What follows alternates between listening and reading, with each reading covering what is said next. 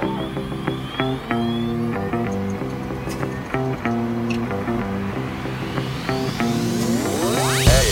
gente! Estamos começando mais um episódio do Entre Chaves, seu podcast de desenvolvimento de software. Eu sou a Fernanda Vieira e hoje a gente vai falar sobre sustentação de produto. E eu sei que vocês devem estar de saco cheio de me ouvir falar todo, todo episódio sobre isso, mas se você quiser né, mandar alguma dúvida, alguma sugestão, tema, qualquer coisa, é só mandar um e-mail para a gente no, nos links que estão no episódio ou nos adicionar no Instagram também. Então, para conversar sobre esse tema de hoje, estamos aqui com algumas pessoas. E aí, Matheus, beleza? Beleza, tudo bom, Fernanda? Tudo bom, galera? Joia? Para quem ainda não me conhece, eu sou Matheus Dias, Tech Manager da DTI. E na minha trajetória já peguei um pouquinho de sustentação de produtos, alguns produtos diferentes, alguns estilos de sustentação diferentes. Sustentação dentro do time, sustentação com time próprio, sustentação centralizada, ITIL, alguns para alguns paradigmas diferentes para lidar com isso. É um tema bacana, vasto, extenso, complicado, urgente, normalmente muito crítico, mas legal. Falar com a gente também aqui, Lucas, como é que você está, cara? Bom dia, pessoal. Meu nome é Lucas Ábido, eu sou desenvolvedor da .NET aqui na DTI e trabalho com um produto que tem alta carga de sustentação desde que eu entrei na, na empresa. É, a gente já trabalhou de diferentes formas, é, de, tanto de metodologia e, e, de configuração de time, e espero que a gente consiga contribuir com uma conversa é, bacana sobre sustentação. passo a bola agora para o Felipe. Olá, tudo bem com vocês? Para quem não me conhece, sou o Felipe Soares, eu atuo como PO aqui na DTI desde o início do ano. É, experiência com sustentação, né? Eu já tenho de um background aí já com um pouquinho com esses tipos de produto. É, atualmente, o meu produto ele está entrando em fase de, de lançamento para mercado. A gente já começa a trabalhar com um pouquinho de sustentação, de pensar sobre isso e de direcionar uma capacidade do time para isso. Então, a gente está aqui para poder contribuir com o que for possível aí. Faz demais, gente. Então, assim, na minha concepção né, de produto, é, para mim o produto tem três fases, assim, que são claras, inclusive. É, a primeira fase é o MVP, né, que quando a gente está fazendo um mínimo ali para provar que aquele produto realmente vai gerar um valor que se espera dele, né? E seguido por uma fase de crescimento, que a gente faz algumas melhorias para escalar principalmente o produto, adequar melhor o produto os seus usuários, e a fase de sustentação, né, que a gente realmente vai, atua muito mais na manutenção desse produto. Mas, assim, né, desde que o sistema está em produção, como o Felipe mesmo mencionou, já existem coisas a serem feitas ali, né, correções, manutenções, features é, que vão nos ajudar aí na manutenção do produto. Então, assim, primeiro eu queria saber, vocês concordam com essa visão aqui que eu acabei de, de falar? Vocês acham que é isso mesmo ou não? Então, é, eu vejo que o produto realmente ele tem essas fases, sim, né? O MVP, o crescimento e a sustentação. Só que eu não vejo essas fases é, totalmente separadas. Porque eu acho que a partir do momento que a gente começa é, lançando o MVP, né? Quando a gente vai lançar o produto, a gente lança um MVP que é o mínimo do produto viável ali e já começa-se a ter retornos em cima disso. Então, a gente meio que já acaba a trabalhar, de certa forma, numa sustentação uma sustentação que vai garantir, atrelada ao crescimento do meu produto, né, ao, ao, à identificação de novas oportunidades, ou mesmo na correção de alguma situação, bugs ou, ou fluxos que não ficaram é, bem desenhados no MVP. Então, eu vejo que elas estão em sincronia. A gente tem que sempre estar, né, como eu disse, pensando é, na sustentação do produto, desde o momento que a gente lança ele é, em produção, que a gente coloca ele na mão dos nossos usuários. Vou causar um pouquinho aqui, eu discordo. Eu acho que essas fases não fazem mais sentido hoje em dia. Não. Brincadeira. Concordo, acho que as fases realmente existem mesmo essa essa divisão quase lógica, né? Assim, ah, não, eu quero fazer uma lançar um negócio pequeno para testar a minha ideia, testar a minha hipótese, eu vou evoluir isso e uma hora eu vou, né, isso vai parar de, de crescer tanto, eu vou realmente só dar manutenção. Mas eu acho que essas, essas fases bem delimitadas, né, MVP, crescimento, principalmente crescimento e sustentação, é, não condizem mais com o que a gente tem hoje de produto. Eu acho que hoje o seu MVP ele vai ter sustentação. Assim que você colocar alguma coisa em produção para validar uma hipótese, para o usuário usar, e o usuário começar a te mostrar que você não conseguiu pensar em tudo que ele gostaria, e muito mais a forma como ele vai usar o seu produto, você vai ter que dar manutenção nisso. E quando você estiver crescendo, evoluindo, colocando nova funcionalidade ali, você vai ter que dar manutenção nas antigas, você vai ter que fazer isso, isso continuar funcionando para o seu, seu cliente, para o seu usuário. E sustentação, eu acho que é, não faz mais tanto sentido a gente pensar numa fase de sustentação de um produto. Enquanto seu produto está ativo, enquanto você ainda acredita nesse produto, esse produto está crescendo. Você está sempre incrementando coisas novas, novas funcionalidades, novas oportunidades. Você vai parar de fazer isso quando você acha que estiver num momento de phase out mesmo. Opa, esse produto já deu, eu vou partir para um produto novo. Então agora eu paro de evoluir, eu paro de crescer esse, esse produto, mas eu dou ali uma, uma manutenção de sobrevida enquanto o meu próximo produto, enquanto a minha nova alternativa, enquanto essa migração, uh, seja de produto, seja de mercado, seja de cliente, ela não acontece totalmente. Eu não quero deixar né, quem já se comprometeu comigo ali uh, na mão, vou dizer assim. Então, acho que talvez essas fases, como a gente entendia há um tempo atrás, né, principalmente crescimento e sustentação, elas já não fazem mais tanto sentido hoje. Uma vez que o MVP está validado, a gente vai crescer sempre. Depois que a gente não quiser mais crescer o produto, a gente vai pensar mesmo, é, opa, o que, que eu vou ter pós-produto? Uhum. Minha relação final com o meu cliente e sustentação ela vai existir o tempo todo. Acho que isso aí não, não é uma fase, eu acho que é um pilar que vai sustentar a, a base do produto durante todas as fases de vida dele. Exatamente. É, eu, eu concordo. É, e assim, por mais que a gente tenha várias técnicas e estratégias, né, para a gente sempre aumentar a nossa qualidade do código, tentar evitar bugs, fazer testes, né, para pegar gaps e tal, é, assim, erros vão passar, né, vai, vai, vão surgir erros em produção ou, ou coisas que a, a, o desenvolvimento, a gente implementou no desenvolvimento e que é, não atendem exatamente a, a demanda do negócio, gaps mesmo vão acontecer. Então, de fato, assim, desde do início do funcionamento de um sistema, está eh, é, sujeito a, a, surgir né, pontos para serem corrigidos. Eu também entendo que assim o, o, o grande desafio é a gente conseguir equilibrar uma atuação em sustentação e, né, assim, da evolução do produto ou da assim, manutenção ali do, MVP ou criar novos é, eh, MVPs é, para justamente a gente não atropelar os processos e, por exemplo, começar a colocar é, melhorias, né, por exemplo, entrando com itens de sustentação. Se o negócio começa a ficar bagunçado, é, aí sim né, tem um problema. Por isso que eu acho que assim, essa visão faz sentido de, de existir, mas é, realmente, na prática, elas são misturadas, mas a gente não pode misturar os, os processos, né, eu acho. Entendi. É, não, eu concordo com vocês, né? Que, inclusive, uma das coisas que eu falei foi realmente que a sustentação ela existe em todos os momentos mesmo, porque afinal o sistema também não para de ter problemas, né? Igual você falou, né, Lucas? Mas então, assim, me, me contem um pouco mais, assim, como que funciona, então, a sustentação, assim, na experiência de vocês, assim, como que, sei lá, vocês descobrem que o sistema está com um problema e vocês têm que atuar? O jeito mais rápido, assim, é é quando um time está maduro e tem um monitoramento é, bom, assim, ferramentas bem, bem é, adaptadas ali, e o próprio time já consegue identificar que tem algum problema em produção. Agora, é, o que costuma ser, talvez, num time menos maduro, as etapas iniciais ali de trabalhar com sustentação, é acontecer algum problema, seja de né, performance ou até algum erro de regra de negócio, é, o usuário ele vai abrir um, um, chamado, que a gente chama, né, denomina, né, é, que é um incidente que acaba chegando para o squad é, para tratar, assim. Então, uh, algum comportamento inesperado aconteceu ali no sistema, o usuário sentiu isso, não consegue terminar o processo que ele estava fazendo ou termina com falha, é, e aí chega um chamado para o squad tratar, e aí é analisado isso. Muitas vezes a gente é, tenta reproduzir o que o erro, né, o que aconteceu, o processo talvez seja necessário entrar em contato com, com o próprio usuário ou né, é, pessoas que entendam ali é, com mais detalhe do que aconteceu e a gente passa a tratar. É, e como eu falei, assim, a evolução disso seria realmente o time ter uma atuação mais proativa em cima do, do produto e conseguir identificar problemas que estejam acontecendo mesmo assim, talvez o usuário já tenha percebido, mas antes do usuário conseguir abrir um, um chamado, o time já está né, tratando isso internamente. Pegando um pouco do, do, do que o, o Lucas trouxe, eu acho que assim, um ponto muito importante da sustentação é a gente trabalhar com essa manutenção preventiva mesmo, né?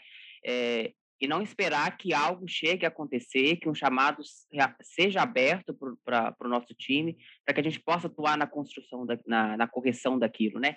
Então, acho que essa manutenção preventiva também, tentar identificar, é, analisar código, analisar a funcionalidade, ver o que não está funcionando, tentar fazer testes ali nesse momento, direcionar um tempo também dessa sustentação para esse segmento de, de, de, prevenção, eu acho também que elimina muito é, possíveis chamados futuros que possam vir, e eu acho que até gera uma positividade em questão de produto né? Porque você tem um desgaste do usuário ter que abrir um chamado para corrigir algum bug, algum problema que está acontecendo, isso pode também ocasionar uma má visão do seu produto, é, uma descredibilidade dele né, no mercado. Então, eu vejo esse ponto como assim um ponto muito importante e que os times de sustentação têm que dar importância para isso também. E não pensar somente, ah, vou atuar em sustentação apenas quando surgir algo para ser corrigido mas também pensar como eu posso evitar e diminuir as demandas de sustentação no meu produto hoje.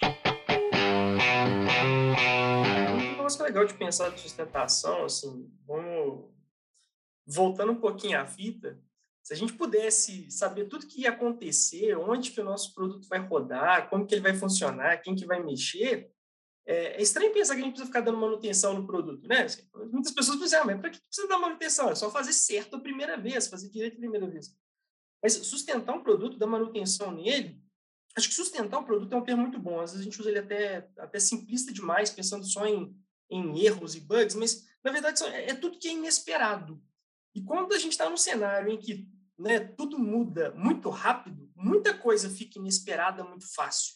A forma como o usuário vai usar uh, o seu sistema, né? como o cliente vai lidar com o seu produto, onde que isso está rodando, isso é web, isso é, é local, tem um, um hardware embarcado, é, poxa, passa, tá, tá rodando no computador, tá rodando no celular do seu cliente. Ok, ele tem muito aplicativo instalado, isso vai interferir, CPU, memória. Então, sim, tudo isso vai gerar gera comportamento inesperado no seu produto e a gente precisa uh, corrigir isso para garantir uma boa experiência do usuário, garantir que as funcionalidades que ele gostaria de ter ali, né, do seu cliente, vão de fato estar tá funcionando, que o valor de fato está sendo entregue. E aí eu acho que entre tudo que o pessoal já falou, assim, é, a gente está lidando com coisas que são desde erro mesmo, né, mau funcionamento, né, um comportamento inesperado, até, putz, agora os telefones estão melhores, só que também está consumindo mais memória, está gastando mais bateria, e o nosso aplicativo não foi otimizado para isso. Então, isso é uma sustentação, é adaptar o nosso produto para um cenário novo de utilização uh, dos clientes. E aí, de fato, se você já pensa na sustentação, você já pensa né, em como lidar com o inesperado na concepção do produto, fica mais fácil. Se você tem bons monitoramentos, se você tem um bom acompanhamento disso, e aí eu acho que entra bem, acho que a palavra que o pessoal usou é, é muito boa, né? A maturidade do time que está lidando com esse produto a gente tem uma boa maturidade para lidar com esse produto, a gente já pensa nisso lá no início. Né? Opa, coisas inesperadas vão acontecer. Né? Por mais que a gente teste, por mais que a gente valide, por mais é um aplicativo novo, vamos pegar todos os modelos disponíveis no mercado para testar antes de lançar. Legal, passa dois meses, vão lançar um modelo novo, isso se não for menos. E aí, você vai parar o seu produto agora por conta disso? Claro que não. Então, essa maturidade vem muito disso. Quanto que a gente se prepara para ser rápido ao lidar com o inesperado? Seja o inesperado de uma má funcionalidade, seja o inesperado de o cenário mudou, as tecnologias mudaram, onde o nosso produto está rodando, agora ele exige mais ou exige menos do nosso produto, do nosso sistema, como é que o nosso sistema está se comportando, as integrações, enfim. É, é legal pensar isso, né? Eu acho bem um negócio divertido. Matheus, é, assim, você falando aí, eu estava até pensando aqui, né? Você trouxe a, a questão do significado de sustentação, né? Se a gente for pegar realmente o que, que significa sustentação, né, vem de quê? De sustentar, de manter o meu produto ali rodando, funcionando.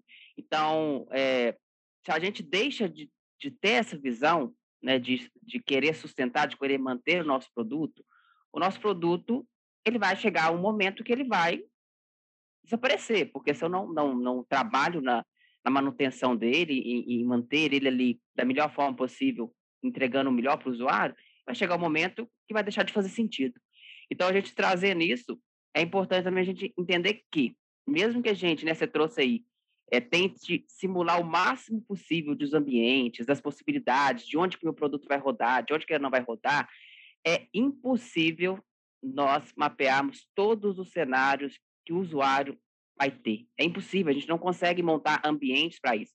A gente consegue se aproximar com as visões, com, com as percepções que a gente tem, com os estudos que a gente faz, com as pesquisas, a gente consegue tentar ao máximo se aproximar desses ambientes, mas sempre, igual você falou, né, você trouxe, sempre vai ter uma evolução de, de um aparelho, de uma tecnologia, então, né, a gente tem que trabalhar e tem que pensar o quê? Nessa, nessa manutenção, em segurar o produto ali funcionando no mercado e né, é como se fosse uma escadinha. Eu pensar em sustentação, eu pensar em manter meu produto. Isso vai me gerar o quê? Uma atualização e isso vai gerar o quê? O crescimento do meu produto. A gente volta lá no início, quando a gente trouxe, a, né, a, a Fernanda trouxe a questão das, das fases do produto, né? Então, o crescimento, ele está atrelado, né? Igual eu também falei, de está atrelado à sustentação. A sustentação, ela vai me gerar um crescimento também do meu produto. Então, eu acho que é um ponto que a gente tem que que pensar e, e, e trabalhar mais nesse sentido também, sabe?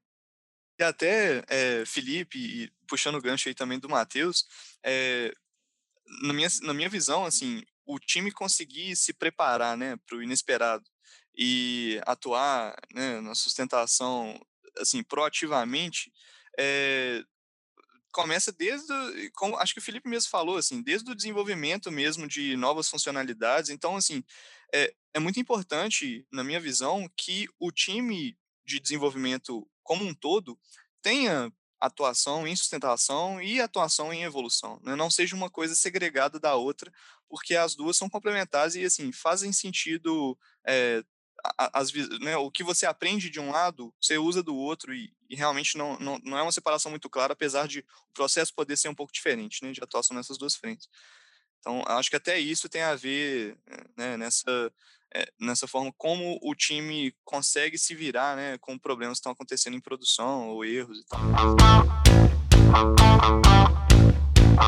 Tem uma coisa sobre sustentação, assim, que eu acho que é, que é super importante. A gente sustentar um produto. Os produtos são diferentes, então a gente não pode querer usar uma, uma fórmula igual para sustentar todos os produtos. Eu até acho assim, o que a gente sustenta, né, e aí, falando até muito das experiências que eu já tive. Né? O time que está ali lidando com a sustentação né? é um time que está lidando com o sistema, está lidando com a tecnologia do sistema, a aplicação que está funcionando. Mas, na prática, o que a gente sustenta é a experiência do usuário. É isso que a gente está tentando manter bem. É a experiência do usuário. Se é o sistema que está rodando, ou se tem alguma coisa por trás que está né, apoiando esse sistema enquanto ele ainda não está 100%, não faz tanta diferença para o cliente, né, para quem está na ponta ali usando, usando tudo. E por que eu estou falando isso? Sistemas mais simples, tenho um sistema aqui que é pequenininho, que é fácil de lidar, ok, eu vou ter um time que vai olhar para a sustentação desse produto, ele vai conhecer a ponta, tem poucas integrações. Mas isso é raro também hoje em dia. Eu acho que a gente está tá indo para um cenário cada vez de sistemas mais complexos, sistemas mais integrados, né? Ninguém quer ter só uma calculadora no telefone, quer ter uma calculadora com design gráfico, que pega uma fórmula da internet, que insere figurinha. Se pá, que até calculadora para ficar fazendo mensagem e brincar durante a aula, durante a explicação do professor. Mas, é, então, essa experiência do usuário é que é importante a gente manter. Então, a gente está falando de, na verdade, também ter ali um processo de integração, né? talvez com outros produtos.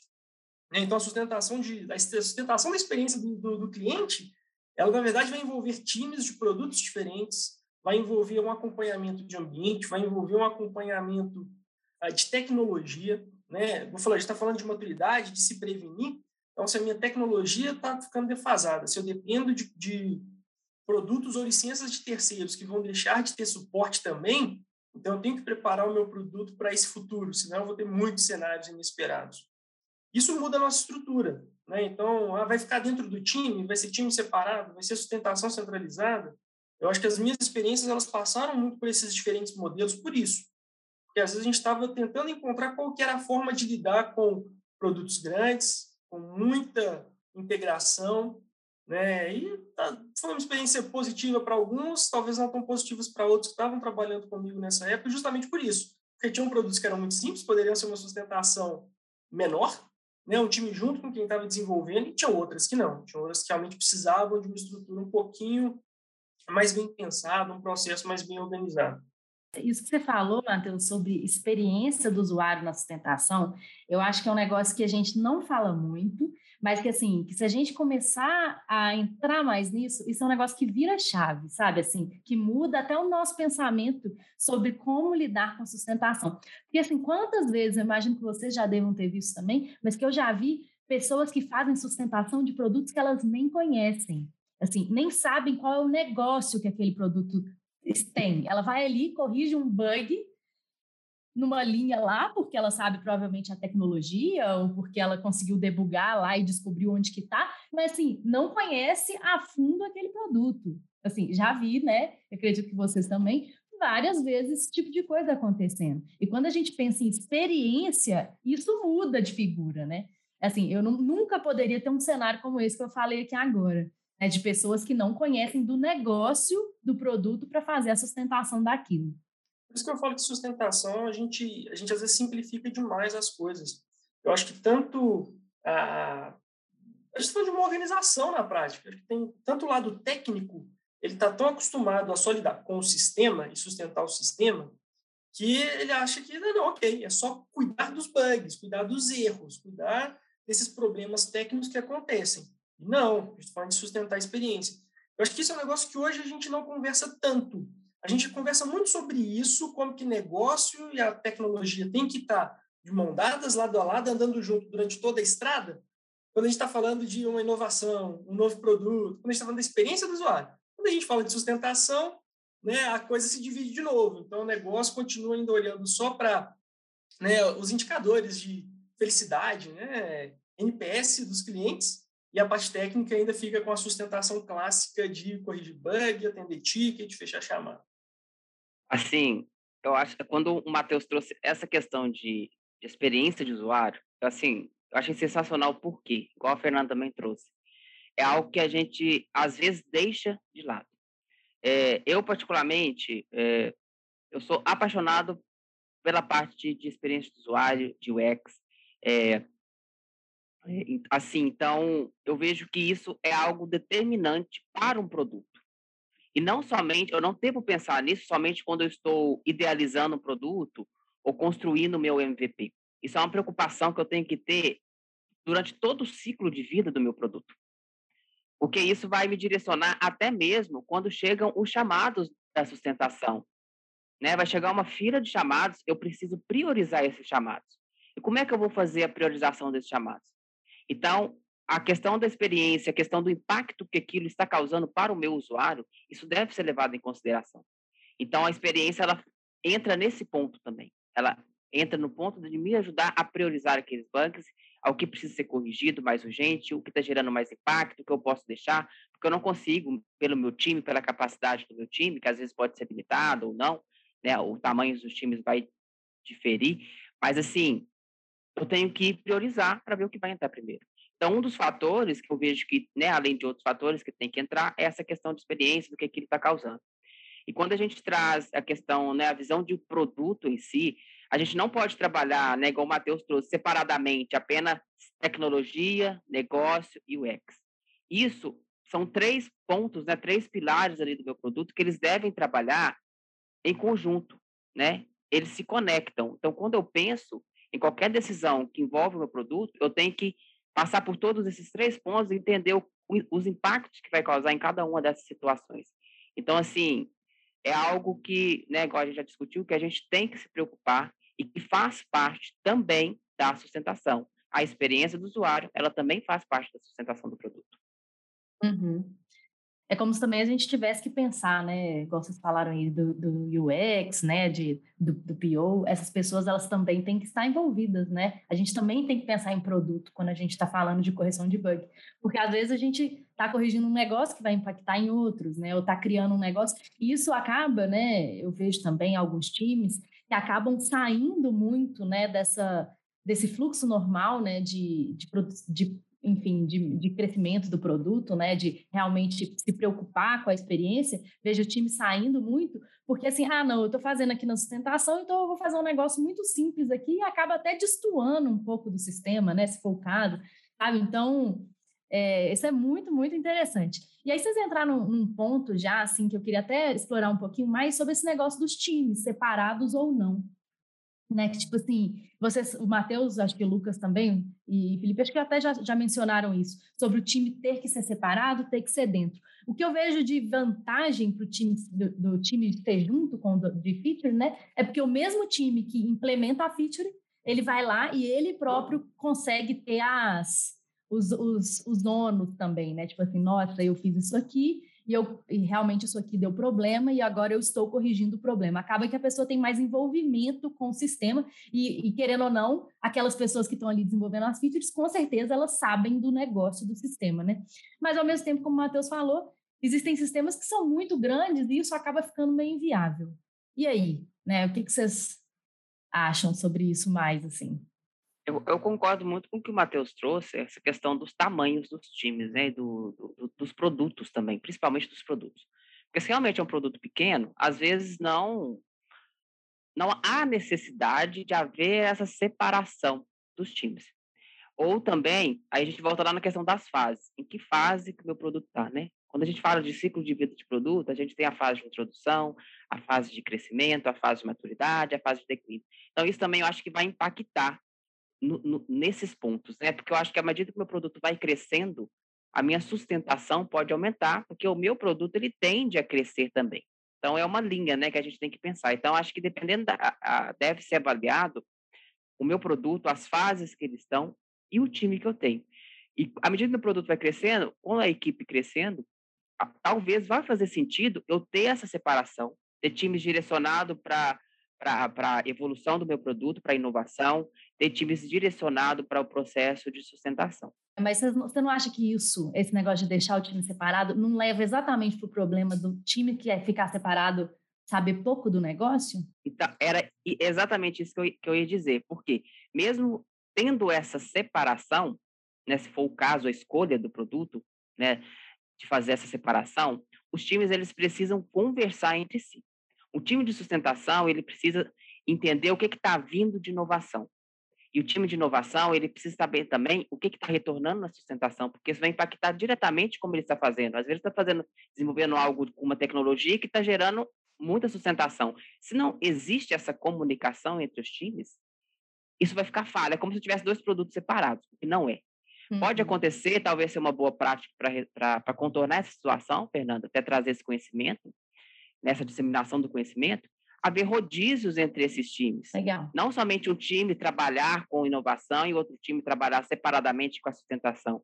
Que eu deixe períodos de tempo, porque é isso, é, é, esses times eles vão conhecendo do produto, tanto o que está saindo quanto o que está retornando ali. Né? Então, acho que é uma forma de se contornar né, essa situação que você trouxe aí. Não sei se os meninos concordam comigo também.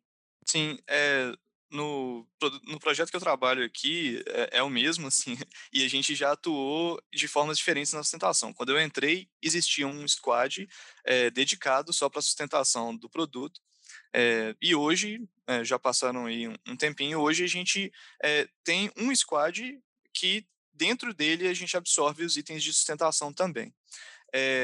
a percepção que eu tenho é de que quando a gente transformou em um time só, Pode ser que, né, por conta da quantidade de pessoas, né, talvez a nossa é, capacidade de desenvolvimento ali para sustentação tenha diminuído, mas a sensação é de que a qualidade aumentou do nosso trabalho na sustentação. Não só a qualidade, tipo assim, da, das nossas entregas, das correções, mas até da, é, da integração, da, da, assim, da motivação do time. Porque time que fica na sustentação assim, é comum, né, ser um trabalho que fique maçante, porque é resolvendo problema o tempo inteiro, e é coisa crítica acontecendo, e é sala de guerra, e é produto parado em produção, é, assim, não é todo dia isso, mas eventualmente isso acontece e vai, é, pode ser desgastante, né, dependendo. É, e quando a gente está ali no meio do, assim, né, pessoal, junto com o pessoal que desenvolve, faz as evoluções, e, e uma tática que a gente adotou bastante, Felipe, isso você falou, a gente faz esse revezamento, né? Quando tinha o, os, os quadros separados, a gente sentia uma, é, uma mobilidade muito menor para fazer essa rotação entre as pessoas e, a, e, até assim, por mais que eram squads próximos, é, às vezes a comunicação não ficava tão boa quanto, quanto é quando a gente tem um squad só que trabalha a sustentação e a evolução junto. Então, é, é, é claro que assim, tem, tem seus prós, tem seus contras, mas assim, o que eu vejo da experiência é que colocar um time para sustentar e para evoluir tem trazido mais ganho, pelo menos para o contexto aí nosso, que é um produto grande, crítico, é, complexo. E, e, isso, uma coisa que o Matheus falou bastante também, assim, isso traz até para o pessoal da evolução uma experiência e, e, e visões que talvez ficassem é, um pouco de lado. Por exemplo, uma preocupação forte aí com é, inserção de logs nos, nos, no desenvolvimento para ser mais fácil de você identificar um problema quando está acontecendo, tratar melhor os erros para não acontecer, né, do usuário simplesmente aparecer uma mensagem incompreensível ali com, né, códigos assim, para o desenvolvedor pode fazer sentido, mas uma, uma, call stack ali na tela do, do, do, do usuário, assim, para ele não vai fazer nenhuma diferença, é até pior, né? Então, e isso às vezes a gente não, não, não gasta muito tempo pensando ou se preocupa tanto se a gente não passa pela sustentação e vê né, na, na prática isso acontecer. Nossa, tem total, toda total razão, Lucas. Eu acho que trabalhar com sustentação torna os desenvolvedores melhores. Concordo, assim. Sim. Né? É, porque são preocupações que às vezes a gente não pensa assim, né? Se, se você não atua na sustentação, realmente fica um, os, os, mundos separados ali. E isso é, a gente tem, assim, eu, eu vi que não é, não era muito benéfico. E até por outro lado também, sabe? Assim, e isso que a, a, conversa anterior, acho que faz total sentido. Quando a gente insere o pessoal que está na sustentação junto com o time da evolução, é, quem está na sustentação começa a ter um pensamento muito mais crítico sobre o produto, né? Sobre o negócio. E às vezes, tipo assim, ah, o que poderia ser uma correção de uma linha, de um bug, na verdade o cara vai sair com uma proposta, galera, vamos mudar esse, esse fluxo aqui, não faz sentido ser desse jeito, sabe? E aí, assim, o que seria, né? É, só talvez uma alteração simples pode pela experiência ali do usuário do, e evolução do produto, pode fazer sentido que seja uma correção diferente, uma, uma abordagem diferente para aquilo, porque o cara vai ter a visão de produto, né? Tem, tem uma coisa que eu acho que é super, super interessante quando a gente pensa na, na sustentação de produtos, e eu acho que a cada, cada época, cada dia, isso está ficando ainda mais evidente, que é o seguinte, quando a gente está crescendo o produto, a gente está trabalhando nas novas funcionalidades, a gente tem uma visão de curto prazo. A gente está vendo o valor imediato daqui a um mês, dois meses, no máximo, às vezes amanhã, uma semana, com a entrega de uma nova funcionalidade. Quando a gente está falando de sustentação, beleza, tem aqueles erros que, né, aqueles problemas que colocou, publicou, deu erro, corrige. Mas não é isso que é o grande forte da, uma sustentação. O que a gente mais pega normalmente no, no trabalho de sustentação são coisas de três meses, quatro meses, seis meses atrás, que estavam ali despercebidas, porque, igual falou, um cenário inesperado aconteceu, ou mudou alguma coisa no ambiente, na forma de utilização ah, dos, dos, clientes, ou até mesmo uma integração com outros sistemas ou com outras funcionalidades que levou a um problema. Então, a sustentação está lidando com, com um campo de visão que é muito de longo prazo. Então, acho que é muito isso. A experiência que você ganha na sustentação é começar a pensar no seu produto a longo prazo opa, não é o que eu vou fazer hoje para gerar valor amanhã. É como é que eu vou garantir esse valor daqui a seis meses. Ou como que eu vou prevenir que, né, que eu reduza né, uma perda de valor daqui a um ano por conta de um problema ou por conta de uma defasagem tecnológica. Essa é uma visão que até que é até legal conversar. E, e, assim, quando a gente fala de times grandes ou times pequenos ali, essa questão mesmo de, de curto e longo prazo, é, eu acho que tem muitos, muitas coisas que a gente tem que colocar na mesa para poder decidir a estrutura do time. Eu acho que não dá para, como eu falei, tem uma regra, ah, produto pequeno, time junto, produto grande, time separado. Não, acho que tem algumas coisas que a gente tem que olhar e prestar atenção. A primeira delas é entender isso que a gente acabou de falar. Assim, sustentação é um lugar onde você gera muito conhecimento. Manter esse time separado, quanto mais próximo do seu time, melhor e mais rápido você transmite esse conhecimento. Quanto mais separado, mais dificuldade para isso. Então, esse é um dos fatores. Né? Como é que eu vou transmitir o conhecimento do meu produto? Se é um produto muito grande, muito complexo, eu quero acelerar a transmissão desse conhecimento.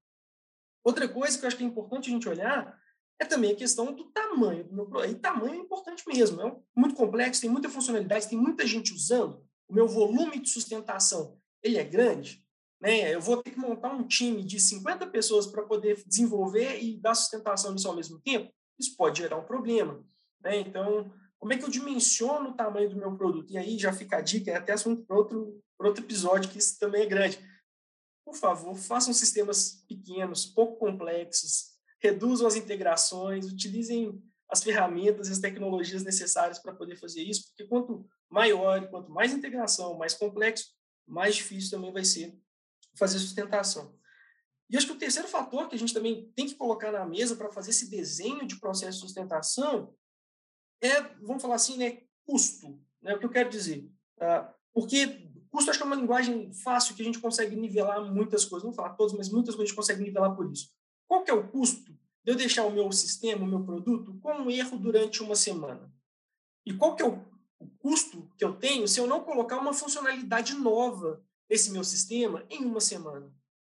Então, se eu conseguir dimensionar bem a urgência para corrigir algum problema, a urgência para resolver um né, algum imprevisto que aconteceu no meu sistema, com a urgência que eu tenho para gerar valor com coisas novas, eu também vou ter um bom indicador se eu consigo trabalhar com times juntos ou não. Então, de novo, eu tenho um time muito pequeno, o sistema está simples, não é complicado, eu consigo entender bem os meus custos. Talvez faça sentido eu ter, de fato, um time só que lide com feature e, e sustentação no mesmo backlog até. Opa, não, isso aqui é um, é um erro que a gente precisa corrigir que vai gerar né, X valores na próxima semana. Ah, tem uma funcionalidade que vai gerar X sobre 2. Não, beleza, prioriza a correção, deixa a funcionalidade. Ah, é o inverso? Prioriza a funcionalidade. Ninguém vai morrer por conta desse problema.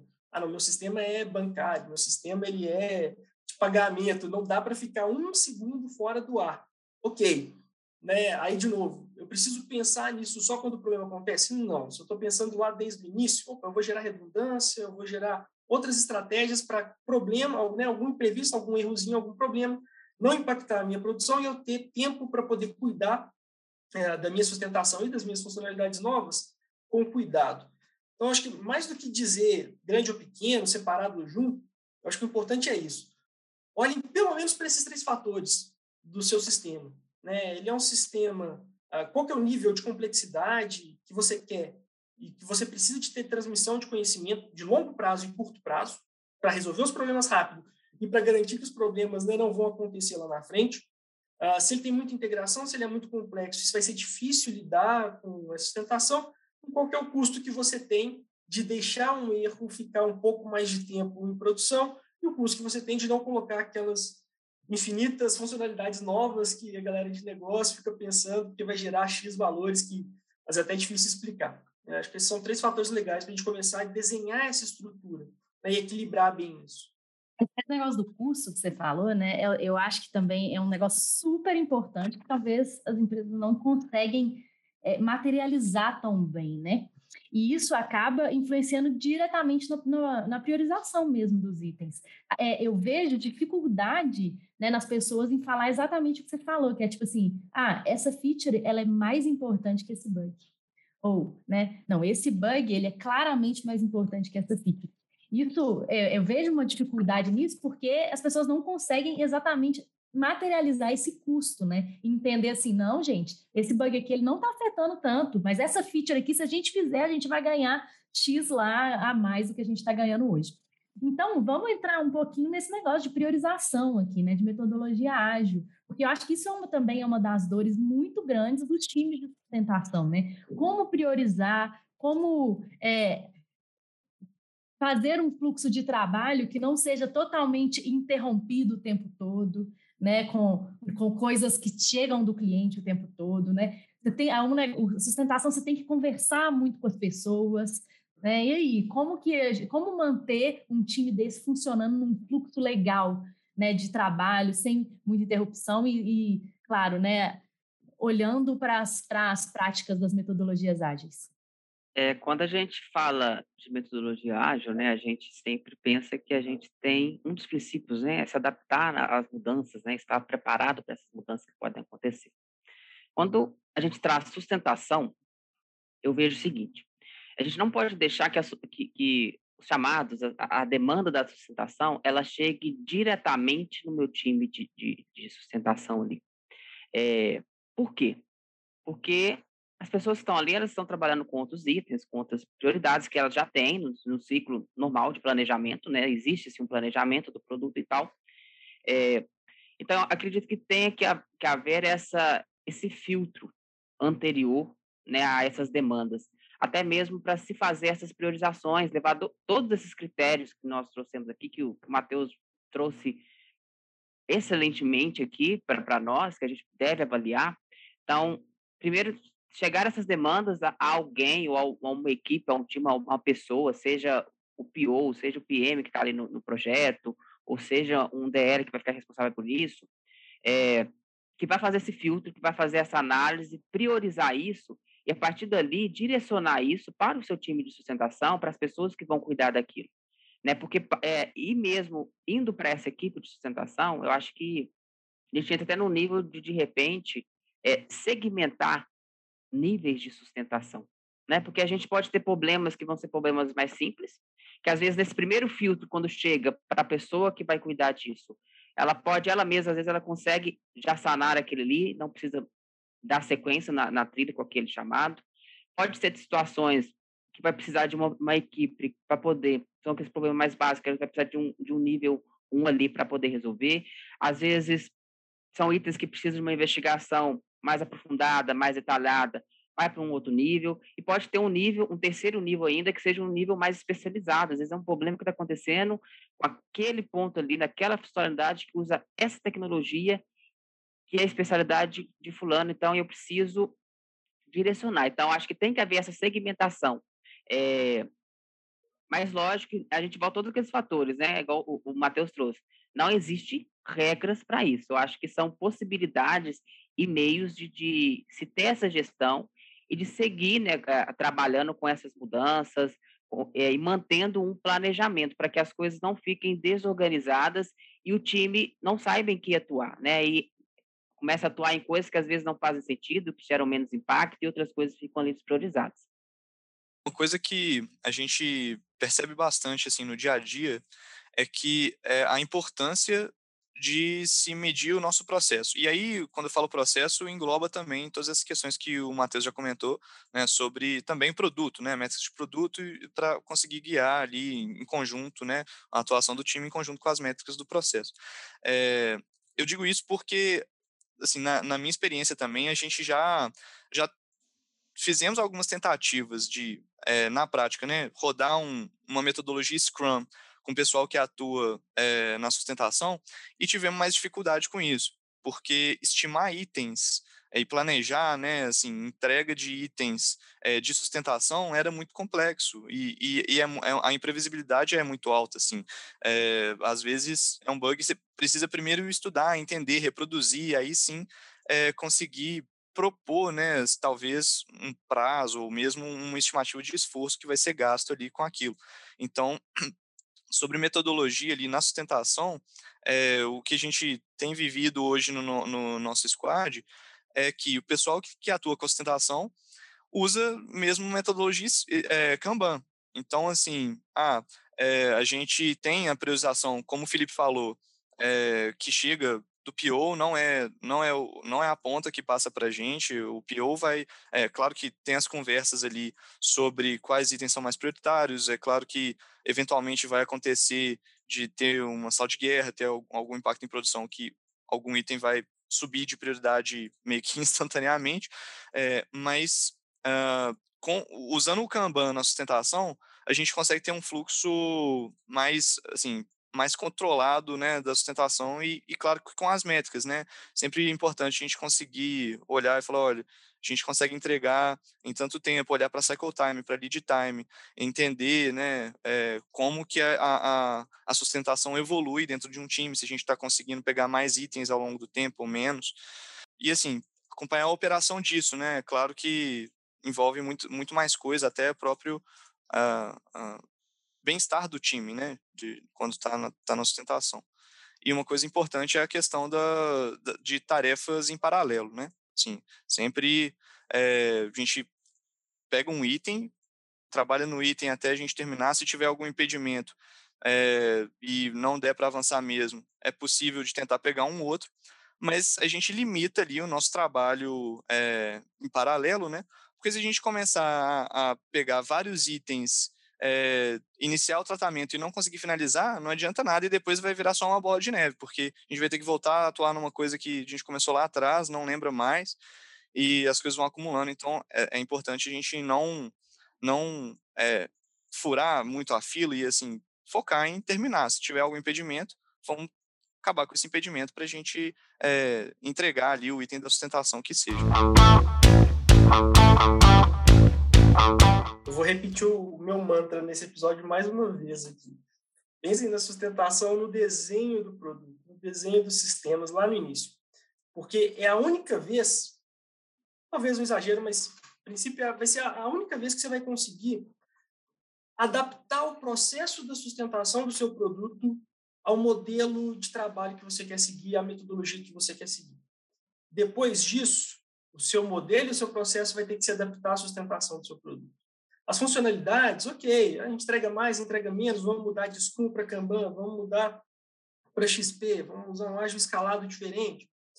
É, ok, você vai adaptar a forma como você entrega coisas novas, mas manter o que você já entregou de novo, ainda mais dependendo da criticidade do seu produto, né, da criticidade do que está sendo afetado, você não vai ter mais essa liberdade. Ah, não, deixaria, depois eu mexo nisso. Não, você tem um compromisso com seus clientes, precisa manter aquilo. Então, em geral, depois que você já lançou um produto, você já tem sustentação, é o seu processo que precisa se adaptar à sustentação que você tem. Seu produto tem muita sustentação, não adianta você querer virar e falar assim, não, não, vamos rodar um Scrum, a gente pega 10 itens, um time de 5 pessoas. Você vai começar a ter muito item, né? É, é diferente, até a forma como o backlog funciona, né? Assim, a gente se compromete com um backlog de funcionalidades. E se tem mais desejo do que o time consegue, já não, eu não vou me comprometer com isso tudo. Sustentação não tem muito como você dizer que você não se compromete com o problema que seu cliente está passando. É o equivalente a falar que você não se compromete com o seu cliente. Né? Você não se compromete com aquilo que você já prometeu para ele, teoricamente você já entregou. Então, tenha um cuidado muito grande com o processo. E, bom, por quê? Estou né? repetindo isso de novo ali. Porque quando a gente está falando das metodologias ágeis, acho que aí entra as coisas que são importantes, o Lucas falou muito bem, processo. Né? As metodologias ágeis elas estão preocupadas em garantir bons processos e revisão dos processos e fluxo. Garantir que eu vou ter um fluxo para fazer as coisas continuamente. Entregar sempre alguma coisa, está sempre gerando valor. Então, a minha preocupação com sustentação tem que ser sempre essa também. Como é que eu vou manter um fluxo de sustentação? Como é que eu vou manter isso funcionando bem? Começa pelos canais. Quais são os canais que eu tenho que vão alimentar o meu backlog, que vão alimentar ali, os meus itens de sustentação. É um contato com o cliente, é um, canal telefônico, é um chat, é via e-mail, é isso tudo mais um monitoramento proativo que o time tem de ambiente, de sistema, de erros, de log, etc.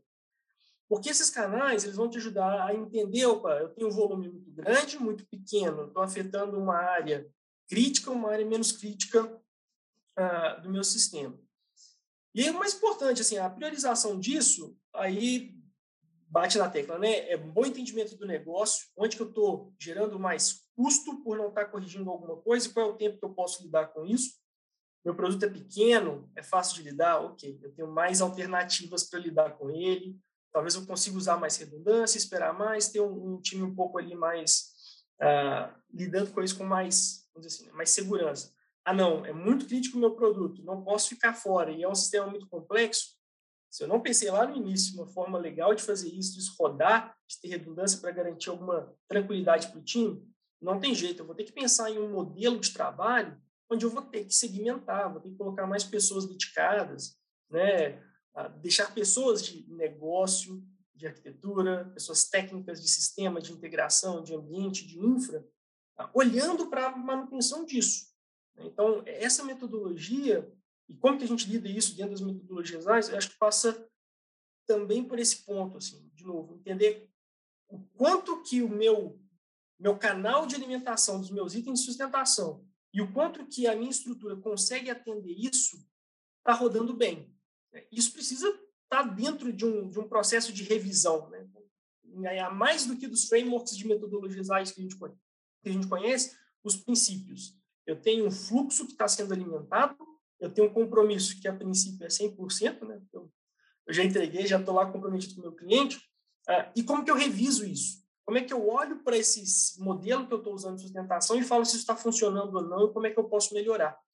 E aí, a minha dica é a seguinte, tá? Ah, não sei qual o modelo que eu use, pega um que já está consolidado, ainda que não seja o melhor para o seu sistema. Ah, ITIL não é ágil tanto assim, tem que ter chamado nível 1, nível 2, nível 3, primeiro infra, né? canal de comunicação com o cliente, é muito complexo, é burocrático, mas é melhor do que nada, para começar. Então, começa com isso, você já tem um produto funcionando, que não tem uma, uma estrutura de sustentação bem montada, começa com isso, e coloca esse processo dentro do seu fluxo de metodologia. Começa a acompanhar isso como um processo a ser adaptado de forma cíclica, a ser incrementado. Opa, os canais não estão funcionando, incrementa os canais. O atendimento, opa, atendimento está legal, não precisa mexer muito nisso. A gente consegue dar vazão nos itens, legal, está rodando bacana, ah, mas o nosso aprendizado na sustentação não está bom. É um ponto a ser ajustado. Mas tenha um processo é, pelo menos um padrão inicial para ser seguido. A metodologia a gente fala muito disso. Assim. Começa com um padrão e evolui ciclicamente. A gente não pode deixar as coisas separadas. Então, acho que, por pior que seja, por mais difícil que seja lidar com a sustentação crítica, complicada, pesada, sempre urgente, produto complexo, e ao mesmo tempo você queria evoluir um time, é difícil colocar tudo na mesma caixinha, mas coloque. Né? Deixa o bode na sala. Não esconde ele atrás da porta, não. Deixa ele lá para a gente poder lidar com ele. Ai, gente, eu queria que a gente tivesse mais cinco horas de episódio, que, sério, eu estava gostando tô gostando muito da nossa discussão, mas infelizmente a gente já estouramos há muito o nosso tempo. Então, muito obrigada por toda essa discussão. Acho que tem muita coisa aí para a galera que está ouvindo, né, que trabalha com sustentação para pensar, né, para ver se como que está sendo feito no seu time, se é isso mesmo, né? E a, a gente trouxe muita coisa legal. Então, muito obrigada a vocês e a todo mundo que nos ouviu até agora. Valeu demais. Valeu, gente. Obrigado. Valeu, pessoal. Tchau. Abraço, galera. Obrigadão. Tchau, tchau.